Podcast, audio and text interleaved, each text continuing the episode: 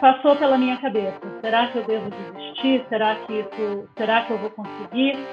E aí, quando eu estava assim, já vendo se haveriam outras avenidas dentro do café que eu pudesse pegar, fazer alguma mudança estratégica, aí a gente conseguiu fechar um cliente que mudou a nossa vida.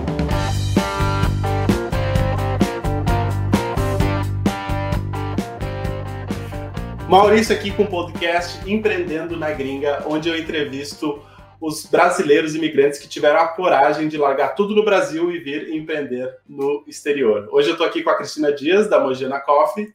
Oi, Cristina, tudo bem? Tudo bem, Maurício. Tudo bom e você? Tudo ótimo. Já estou aqui tomando o meu Mogiana Coffee de Caf. Ótimo, ótimo. Para te prestigiar.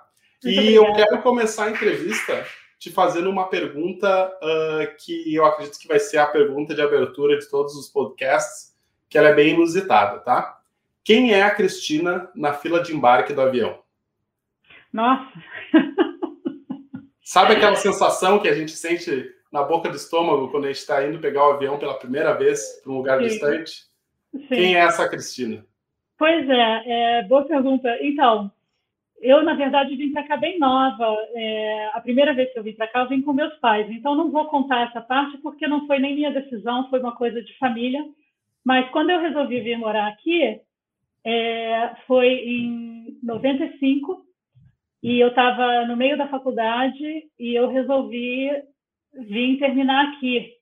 É, eu tinha um relacionamento aqui e, e, e queria continuar o relacionamento.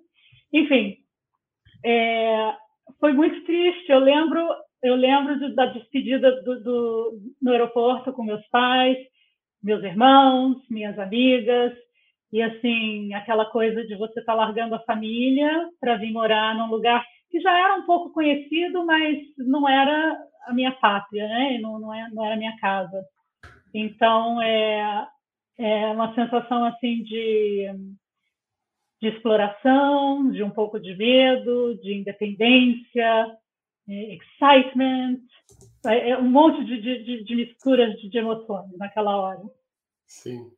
E isso foi em 1995? Isso. Estou aqui fazem 25 anos. 25 anos de Canadá. Isso. E de Mogiana, tem quanto tempo? Mogiana tem 12 anos. 2008 foi quando eu comecei a Mogiana.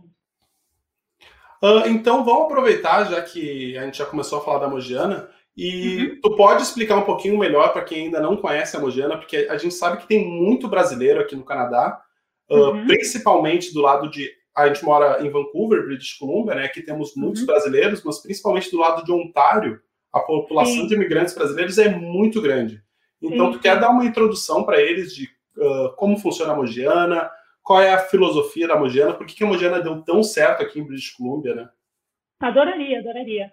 É, então, a, a, minha família tem fazenda de café na região do sul de Minas e eles começaram. Eu tenho um primo que, inclusive, mora em Toronto, que chama Gabriel Carvalho Dias, que começou a focar a nossa produção de café com cafés especiais, cafés de alta, alta qualidade. E em uma das minhas voltas ao Brasil, ah, de férias, a gente começou a conversar e ele tinha começado, a, ele tinha aberto uma torrefação e eu achei aquilo muito intrigante. Eu achei, é, eu sabia da, da, cultura de café aqui, e na época era mais Starbucks, né? E aí eu fiquei com aquela vontade de experimentar. E aí eu comecei devagarinho a trazer o café da família e vender para amigos e, e e parentes, etc. E aí até que eu vi que realmente era um produto muito bom e que daria para fazer um business, né? E, e enfim, é, o meu irmão também ao mesmo tempo começou uma business de café em Portland. Aliás, ele começou, foi assim, eu comecei a conversar com meu primo, aí abriu uma coisa assim bem caso casual, aí o meu irmão abriu a business dele em Portland em 2004 e aí começou a dar muito certo, e aí ele também foi um grande é, inspirador, ou, ou, ou, ele, ele, que, ele me deu um empurrãozinho, assim, tipo, vai que dá certo, vai que a sua ideia foi ótima e está dando certo, e o café é excelente, todo mundo adora. E não só o café é muito bom de qualidade, a gente tem toda uma missão é, social e, e environmental, como é que eu vou falar isso em português? Ambiental. ambiental, muito obrigada. É, ambiental e social. Então, por exemplo, a gente tem uma escola na fazenda que, que onde estudam hoje em dia é, quase 700 alunos da nossa fazenda, de fazendas ao, dos redores. E a gente tem é, health clinic, a gente tem educação, a gente tem é, uma, um, um, foco muito grande. A gente tem casa para as famílias que trabalham na fazenda, que, que, que é de graça. E a parte ambiental também é muito importante. A gente tem a parte da fazenda que é conservada como, como floresta virgem, e a gente faz reciclagem, a gente trata a água, a gente tem um gerador que, que fornece energia para a fazenda, então a gente fica fora da, da energia geral por 11 meses do ano, a gente faz a nossa própria energia. Então, tem, tem muitas dessas, dessas iniciativas que são muito appealing para o canadense, para as pessoas aqui que são tão é, conscientes né, das, desses problemas ambientais e sociais que existem é, no mundo. Então, a gente juntou um produto é, ético e responsável, de qualidade, com uma história muito legal. Então, é, tem, tem uma eu, as palavras em português, me desculpa. It resonates with the customer. Cristina, eu quero te tranquilizar, porque eu, como eu sei que a maioria das pessoas que vão assistir isso aqui são pessoas que já moram no Canadá ou nos Estados Unidos, eles vão entender. Misturar, né? Eles vão entender muito bem que, a, que algumas palavras acabam saindo mais fácil em inglês sim, do que sim. em português. Sim. É, mas então acho que o que eu quis dizer é que o produto se tornou muito atraente para os canadenses pela qualidade, pela história e pela responsabilidade. Principalmente aqui em British Columbia, que tem essa cultura muito forte, né? Sim, sim. Tu comentou dessas famílias que trabalham lá na, na fazenda e que uhum. tem essa hospedagem. A última, vez, a última vez que eu vi, vocês tinham mais de 47 famílias morando na fazenda, né? Sim, sim. E, to, e essas 700 crianças, elas são dessas famílias ou elas são da região? Não, da região. Não, não, da, da região. Tem, tem, são várias fazendas ali. Essa escola, na verdade, ela é, é, é uma escola municipal que, que funciona do jardim até a oitava série. E aí eles têm três turnos de alunos, de manhã, de tarde, e até tem à noite, porque tem até umas, umas, é, umas teenagers, né, uns, uns adolescentes que não tiveram oportunidade de estudar mais cedo, que estão estudando agora.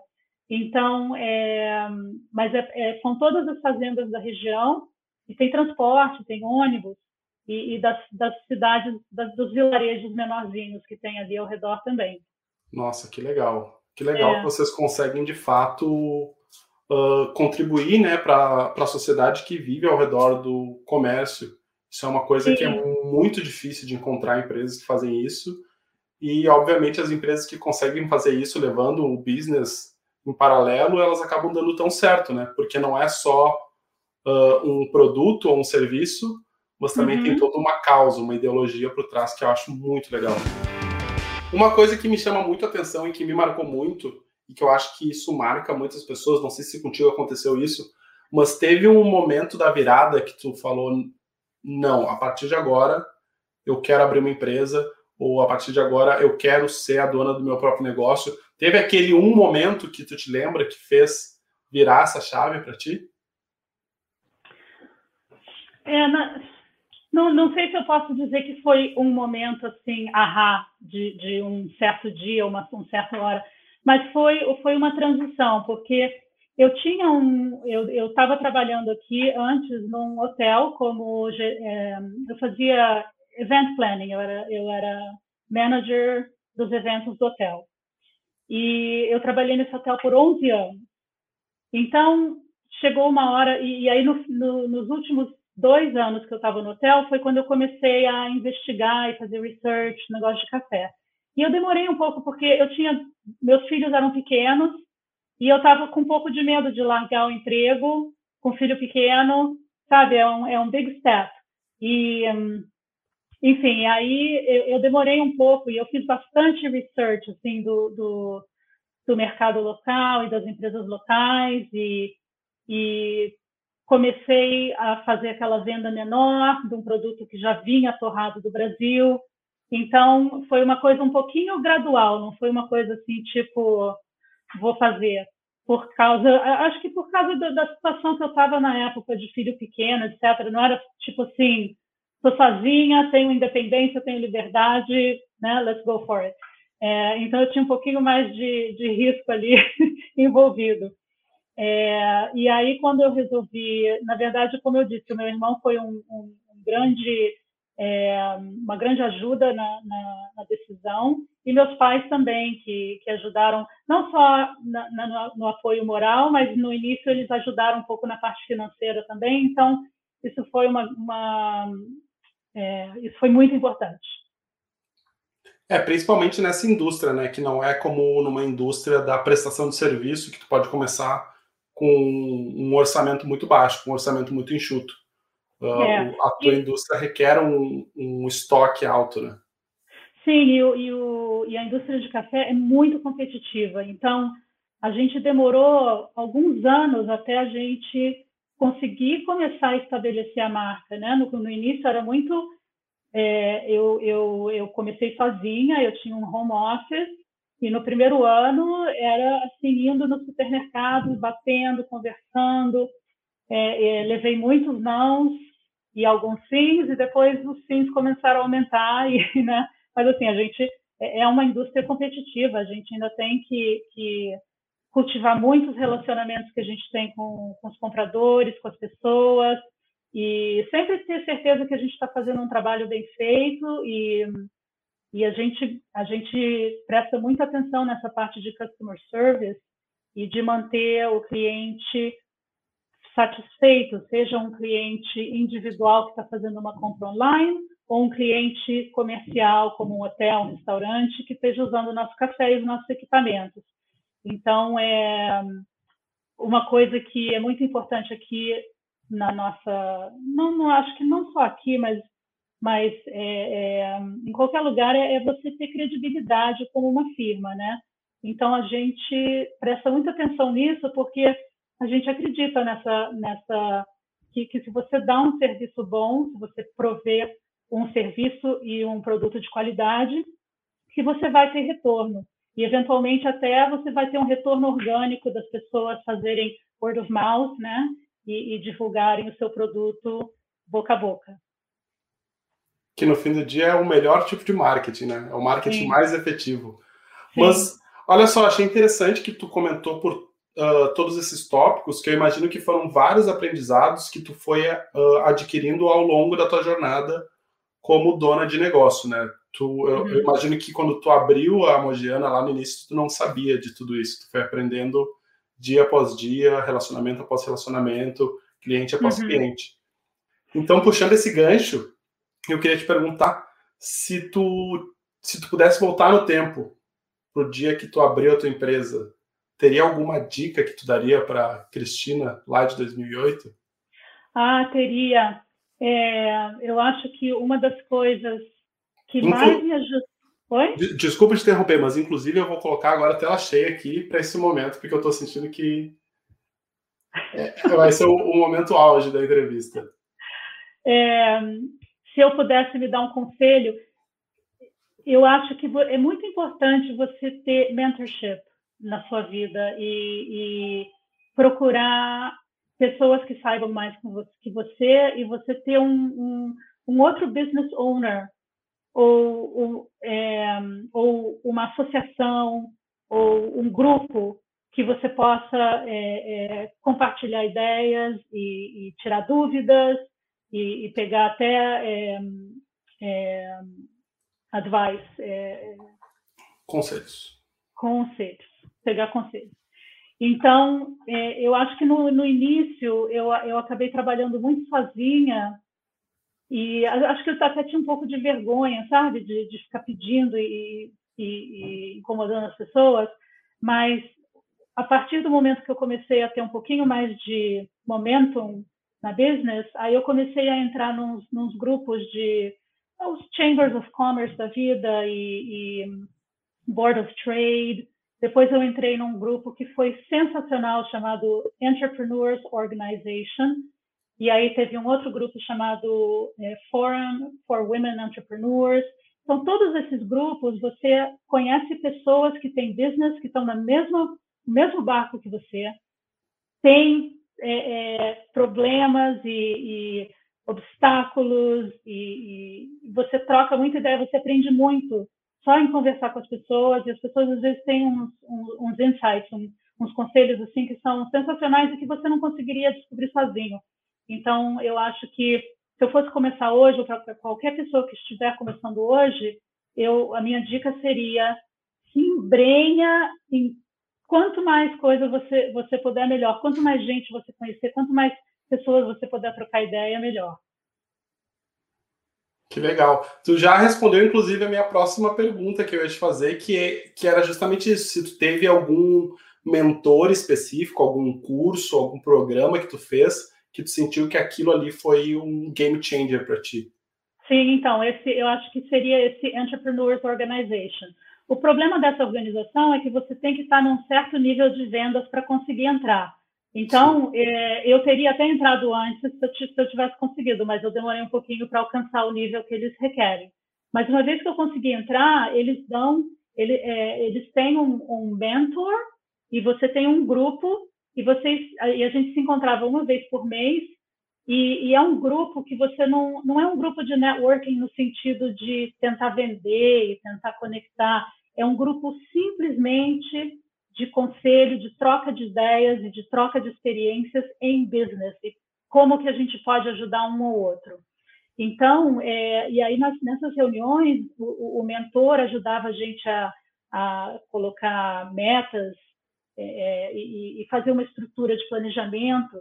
E aí, além disso, eles tinham é, a cada semestre, não, a cada bimestre, eles tinham um seminário que era o dia inteiro falando sobre alguma coisa. Uma, às vezes era marketing, às vezes era finanças, às vezes era RH. Então, eu aprendi muito, muito, muito nesse, nessa organização. Foi, foi muito, assim, foi, foi excepcional. Muito bom. É muito interessante isso, Cristina, porque eu eu estou há muito menos tempo que tu nesse universo de empreendedorismo, mas é gritante a diferença que traz para nossa vida quando a gente começa a empreender, principalmente ao nível de relacionamento com os nossos amigos, né? Porque, uhum. como tu falou, a gente passa por coisas que é muito do mundo empreendedor. Muitas vezes a gente tem que abrir mão de certas coisas para a gente conseguir fazer outras, né? Sim. E muitas vezes quem está empreendendo não consegue enxergar isso de forma tão clara, mas quando tu encontra outra pessoa que consegue visualizar isso, dá uma conexão muito legal com a pessoa, né? Porque a, ela, ela, respeita os seus limites. E isso é muito interessante. Uhum. Tá, mas olha só, a gente falou de várias coisas boas agora, só que eu quero te perguntar sobre uma coisa ruim. Que é. Vamos lá. Que também eu acredito que seja uma coisa da, da realidade de quem empreende, principalmente aqui fora, aqui no exterior. Uh, uhum. Teve algum momento que te marcou que tu sentiu vontade de desistir? que tu achou que não tinha solução, que tu achou que não era mais possível fazer com que isso desse certo? Olha, Maurício, teve, eu acho que provavelmente ao redor do terceiro, terceiro, quarto ano, a gente demorou uns quatro anos para entrar num nível de break-even, né? Então, eu acho que teve uma hora no terceiro ano de vez que eu estava assim, eu, eu não sei se eu vou conseguir. E eu cheguei perto, passou pela minha cabeça, será que eu devo desistir? Será que isso, será que eu vou conseguir?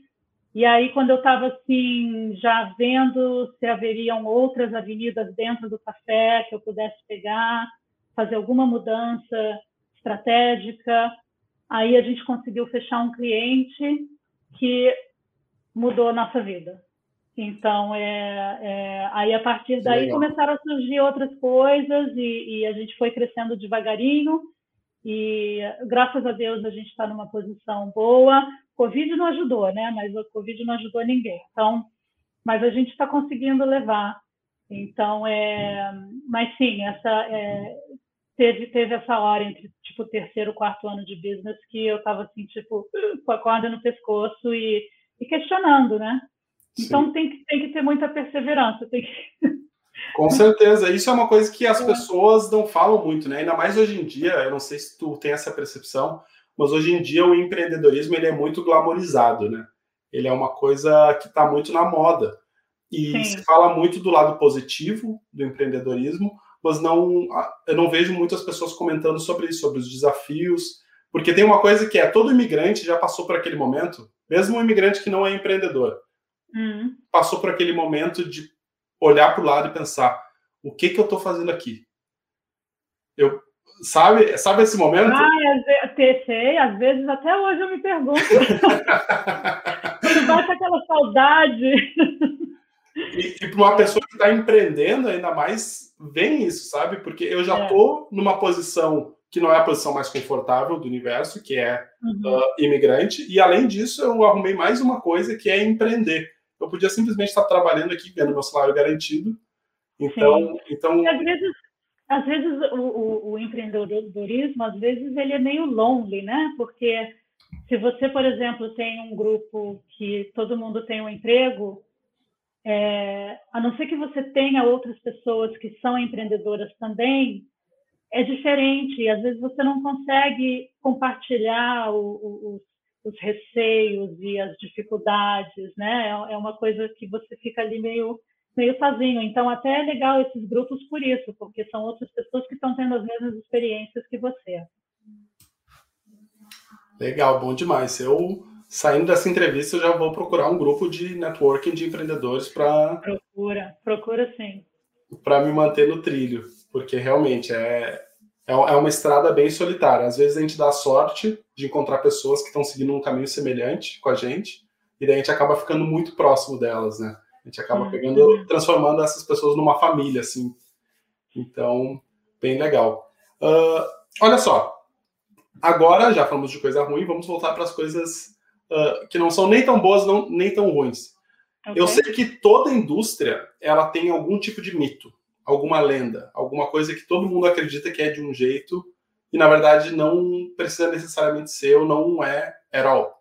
Então eu queria saber de ti se tem algum mito dentro da indústria do café que tu ouve com alguma frequência que tu gostaria de desmascarar, assim, que tu gostaria de, de mostrar qual é a verdadeira realidade daquilo ali.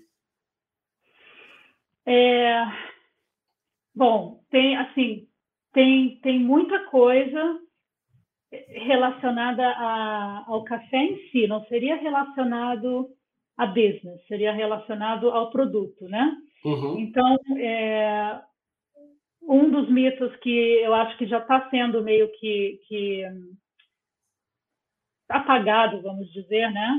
É, era o mito que, tipo assim, ah, coloca seu café no freezer ou na geladeira para ele manter mais fresquinho. Uhum. Mas isso eu acho que já faz tempo que estão falando que não, não, isso é um mito, não faz isso. O café tem que ficar na temperatura ambiente, que é o ideal, né? É, mas tem um outro mito é muito interessante que, é, que, é, que foi descoberto recentemente, que era um mito, que diz que o café quando ele é o café mais escuro comparado com o café mais claro, as pessoas acreditam que o café mais claro tem mais cafeína do que o café escuro. E isso não é verdade. E a explicação é meio longa, então não sei se você quer que eu entre em detalhe. Não, eu achei bem interessante, Cristina, porque eu tinha o, o, a ideia de que era justamente o oposto. Eu sempre vi muita gente falar que quanto mais escuro o café, mais cafeína ele tinha, mais forte ele era. Principalmente no não. Brasil eu ouvi muito isso. Não, então, não tem nada a ver. Na verdade, o café, quando ele torra, ele não perde cafeína. O café, ele, ele, a torra dele não vai determinar a quantidade da, da cafeína. O que vai determinar a cafeína é como você está extraindo o café. E quanto hum. mais tempo o café fica em contato com a água, mais cafeína ele vai extrair. Então, por exemplo, se você faz um expresso, o, o, a água passa por ele muito rápido. Então, apesar do expresso ser o café mais forte em termos de quantidade de água com relação à quantidade de pó de café, ele é o que tem menos cafeína. Não é interessante, né? E o café, então, qual, qual, aí você tem depois, você tem o espresso, você tem é, o pour over, o aeropress, o drip, e aí o que mais tem cafeína é o French press, porque você coloca ele naquele, naquele, na French press, no Bolden, né, de, de vidro, e você deixa ele imerso por uns 3, 4 minutos. Então aí quando você baixa, quando você, aí o café vai ter bastante cafeína porque ele vai ter ficado mais mais tempo em contato com a água. Que interessante, que interessante. É. É isso, é uma coisa que a maioria das pessoas não não sabe, né? Inclusive, uh, se ouve muito a expressão aqui de alguns brasileiros quando eles entram em contato com essas uh, marcas de café mais uh, comuns que vende na rua, o copo, que uhum. é um café, é o chafé, né, que eles chamam. E todo mundo acha que não dá tanto efeito por ser passado por mais tempo, por ser uma ser mais clarinho. E talvez seja justamente o contrário, né? É, no caso ali, ele é chafé porque eles não usam a quantidade de pó que a gente normalmente usa, né? No Brasil, a gente usaria uma uma a gente usaria mais pó para a mesma quantidade de água. Então isso é o que faz o, o strength do café, né? É, é, é, a, é a relação de quantidade de pó para quantidade de água. Interessante. Tá, e para todas as pessoas que estão assistindo ou ouvindo a gente, que são apaixonadas por café, o que que faz um café ser tão melhor do que o outro? Porque é gritante a diferença de tomar um café da Mogiana e tomar um café sem uma marca, assim, ou de uma marca uh, mais tradicional que a gente conhece. Tipo, uhum. O que que traz todos esses uh, essas características do café? Porque, por exemplo, agora eu estou tomando o decaf da Mogiana e tem gosto de chocolate. E, e é, é, incrível isso. É, que bom, que bom que você pega. É uma delícia. Eu acho o nosso decafeinado assim, muito gostoso. Então, o, o a qualidade do café vem lá da fazenda, desde lá da fazenda, não só da fazenda. Então, é, e, e, assim, a gente sempre fala que, que na indústria de café tem muito mais detalhe e muito mais coisa do que do que você pensa, né? Então, o café na verdade é bem parecido com vinho, por exemplo. Se você pega a origem, é, o, a variedade, tudo tudo vai influenciar no sabor final do produto. É, mas, por exemplo, lá, desde lá da fazenda, quando o café é colhido, você tem o café que está verde, você tem o café que está meio maduro, você tem o café que está bem maduro. Então, o ideal para o café ser de muito boa qualidade é você pegar os grãos que tem só bem maduros. E aí, esse grão tem que ser seco de uma forma que não dê não fique tempo de mais, não fique tempo de menos, que fique com a, com a moisture content correta. Então, a gente tem diferentes formas de processar o café. Uma que chama é, natural, que o café é, é seco dentro da, da, da, da, da, da, da casca. E o outro que chama cereja descascado, ou em inglês é o pulp natural, que é o café que ele, ele é descascado e aí ele seca só a semente. Então, esses cafés, quando eles, quando eles são processados dessas formas diferentes, quando a gente torra eles aqui, eles têm gosto diferente. E quando você pega todo esse café produzido pela fazenda, tem grãos quebrados, tem grãos ocos, tem grãos que estão com defeito. Então a gente passa, a gente manda para a exportadora e eles passam por um equipamento a laser que separa só os grãos que estão perfeitos. E esse é o café de exportação. Então, é, o fato da gente da gente ter essa essa essa escolha, né, bem bem detalhada, faz com que o café que está vindo para a gente seja um café de maior qualidade. Então, quando você está comprando esses cafés mais baratos, tipo é, daqui eu vou chamar de Nabob ou MJB ou até eu não, eu não, não sei assim dizer, mas acredito que Pilão, Três Corações, esses cafés do Brasil, o café que fica no Brasil não é, não são esses grãos lindos, bonitinhos, maravilhosos que são exportados.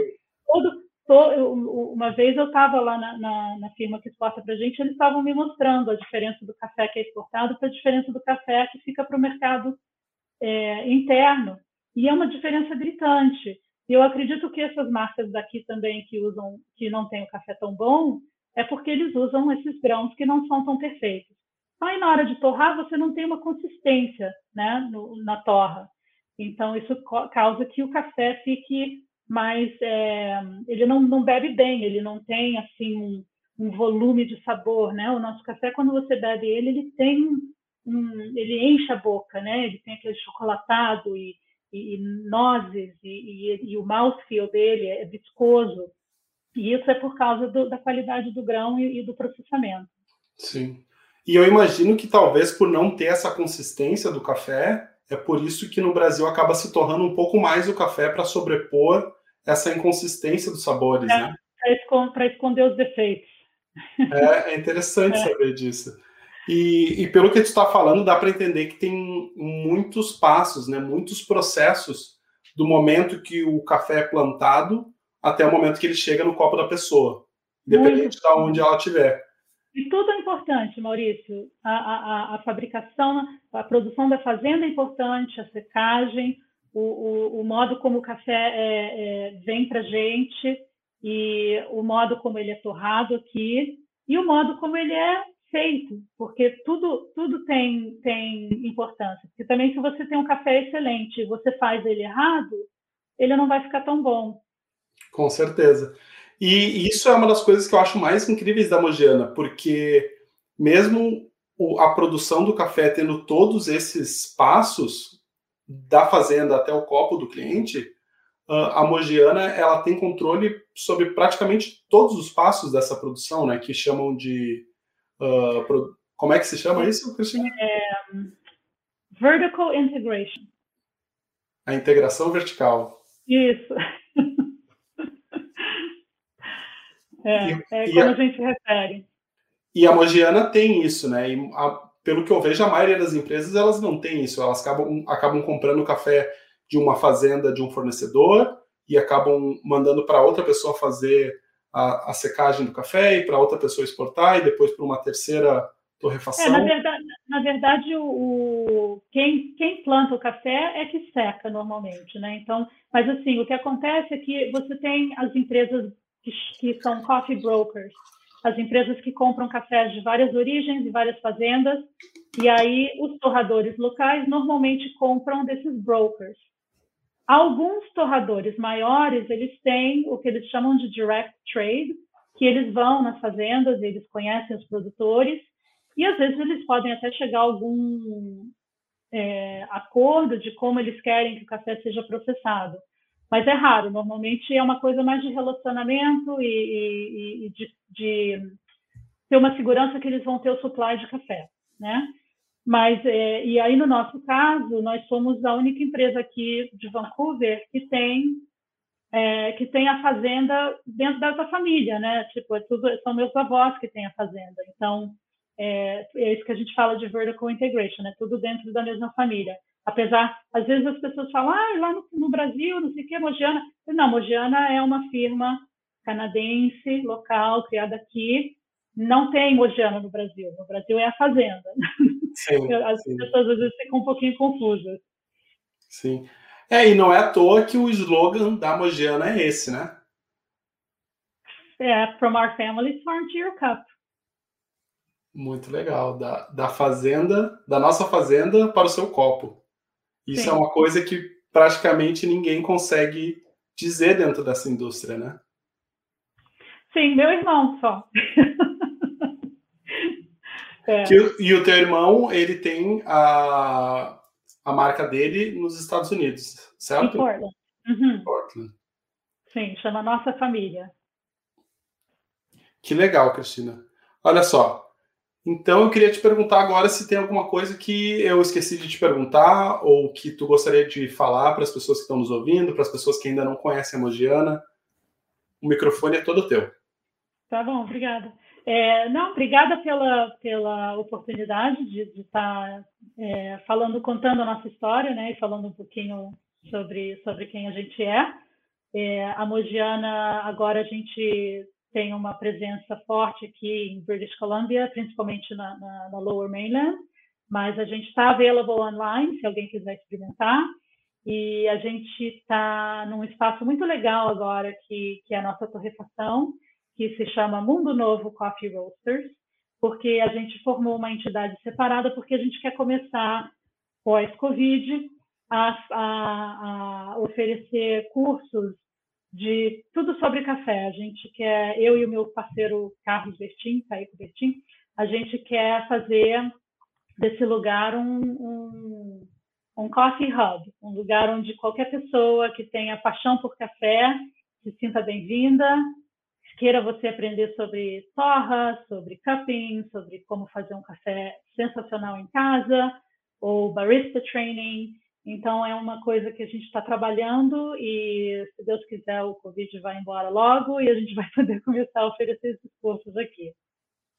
Que legal, tenho certeza que vai dar muito certo. Acredito que não deve ter nenhum lugar melhor no mundo do que British Columbia para isso, né? Que o pessoal aqui é apaixonado por café. Sim, sim. Então tá, Cristina. Muito obrigado. Só para o pessoal ficar sabendo, uh, para entrar em contato contigo é pelo mogianacoffee.com.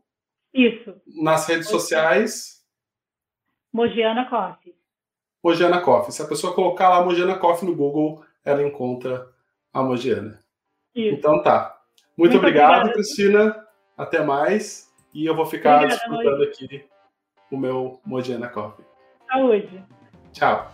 É isso aí, pessoal. Obrigado por ouvir mais um episódio do podcast Empreendendo na Gringa. E por favor, compartilhe esse episódio com alguém. Juntos podemos fortalecer ainda mais a nossa comunidade de brasileiros empreendedores. Beleza? Ah, e não se esqueça de me seguir nas redes sociais. Valeu e até a próxima.